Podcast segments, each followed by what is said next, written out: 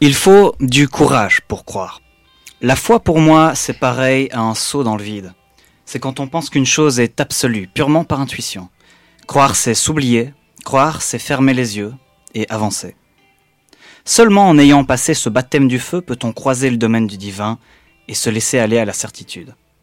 Et pour toutes ces raisons, ma rencontre avec mon Dieu n'est pas encore arrivée.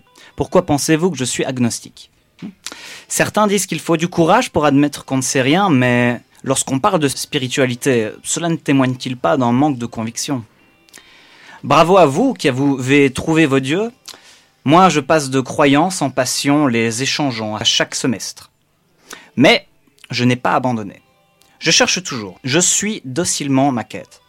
Avec la curiosité comme épée et le doute comme bouclier. Je parcours notre monde et ses concepts.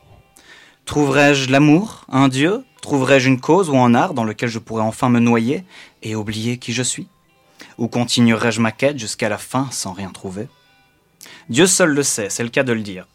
Mais peut-être que mon Dieu, je l'ai déjà trouvé. C'est cette insatiété qui m'habite. Et peut-être que ce Dieu qu'il faut rencontrer, au final, c'est tout ce qu'on a tenu puis relâché sur le chemin de l'Élysée.